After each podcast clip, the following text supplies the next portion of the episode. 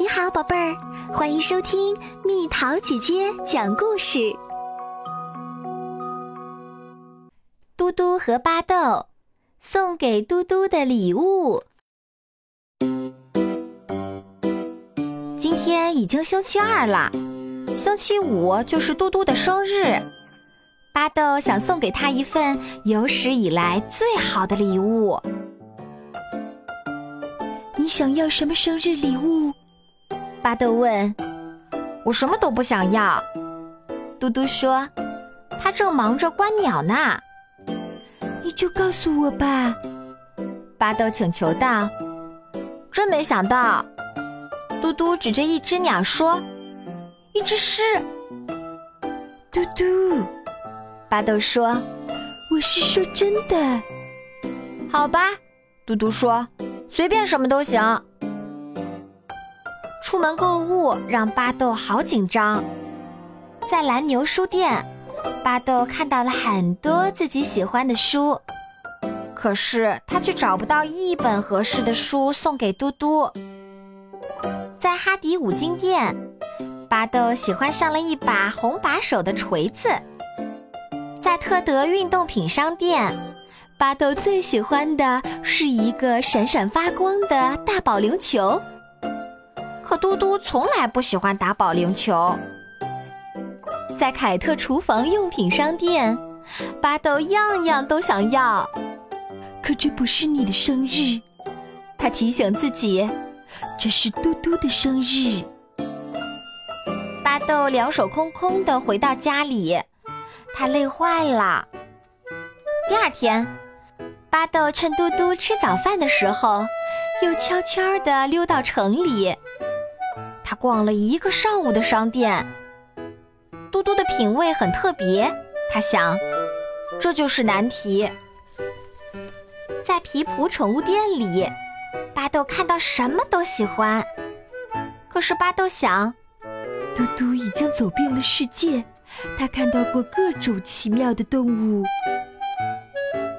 对于品味特别的嘟嘟来说，这些宠物太普通了。他大声说：“也许吧。”一个奇怪的声音说：“对不起，你说什么？”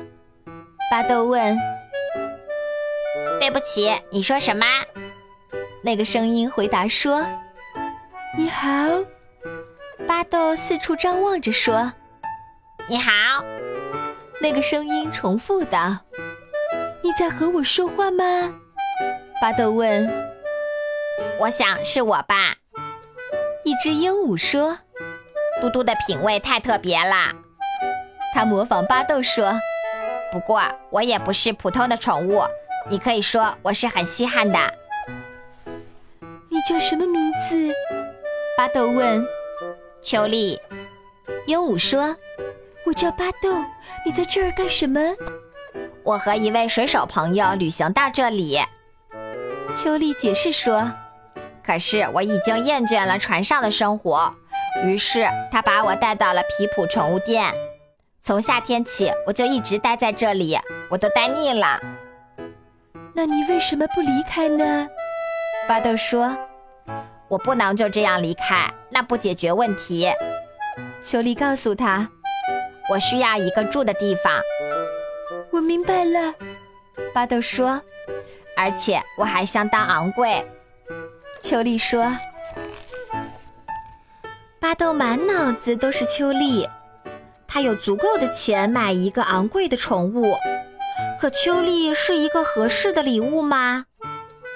接着，巴豆想起秋丽说过的那句话：“我需要一个住的地方。”星期四，嘟嘟和巴豆到户外吃午餐。你的生日就要到了。巴豆说：“难道就没有一样你想要的东西吗？”我想你会给我一个惊喜的。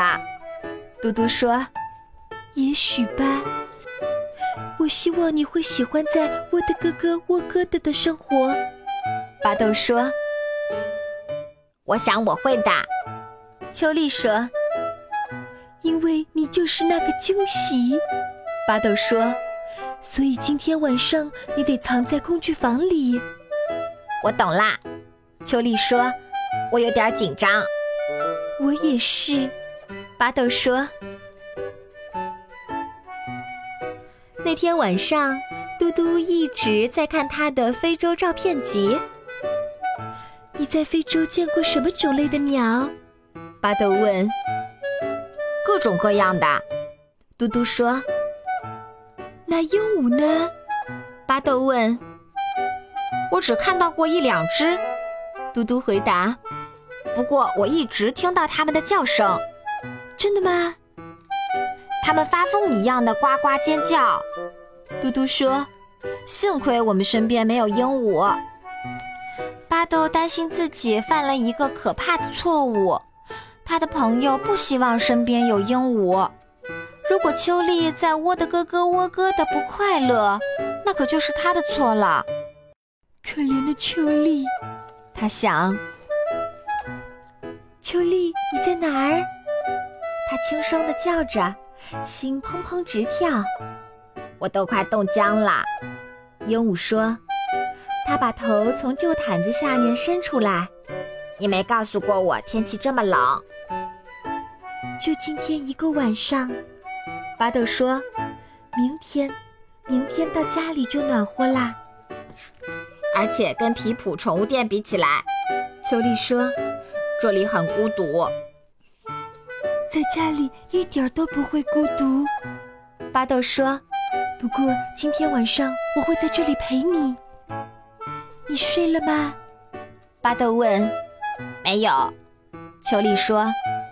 我在想，巴豆说，如果你不愿意，你不必留在我的哥哥沃哥的。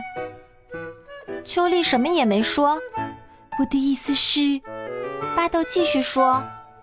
还有别的地方可以住，这我知道。秋丽说：“我想我会留下来的。”他又补充说：“星期五到了，你不能去工具房。”巴豆对嘟嘟说：“好吧。”嘟嘟说：“他粉红色的脸上堆满了笑容。”派对的时间到了。巴豆，你头上到底是什么东西啊？嘟嘟问。一个特别的东西。巴豆紧张地说。惊喜。巴豆说。惊喜。秋丽说。你是谁？嘟嘟问。啊，看样子我是你的礼物。秋丽说。现在，秋丽说。我有一样小东西送给嘟嘟。他转过头去，用嘴从尾巴上拔下来一根鲜红色的羽毛。生日快乐，他说。嘟嘟瞪大了眼睛，真漂亮。他说：“谢谢。”然后他立刻把它插在了最喜欢的帽子上。巴豆和嘟嘟一样吃惊。不疼吗？他问。像被掐了一下。秋丽说。怎么样？这不是一个普通生日的普通礼物吧？巴豆说。这很特别。嘟嘟说。你可以说是很稀罕的。秋丽说。好了，小朋友们，故事讲完啦。你收到过的最稀罕的生日礼物是什么？留言告诉蜜桃姐姐吧。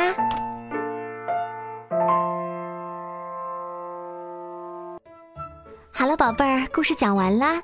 你可以在公众号搜索“蜜桃姐姐”，或者在微信里搜索“蜜桃五八五”，找到告诉我你想听的故事哦。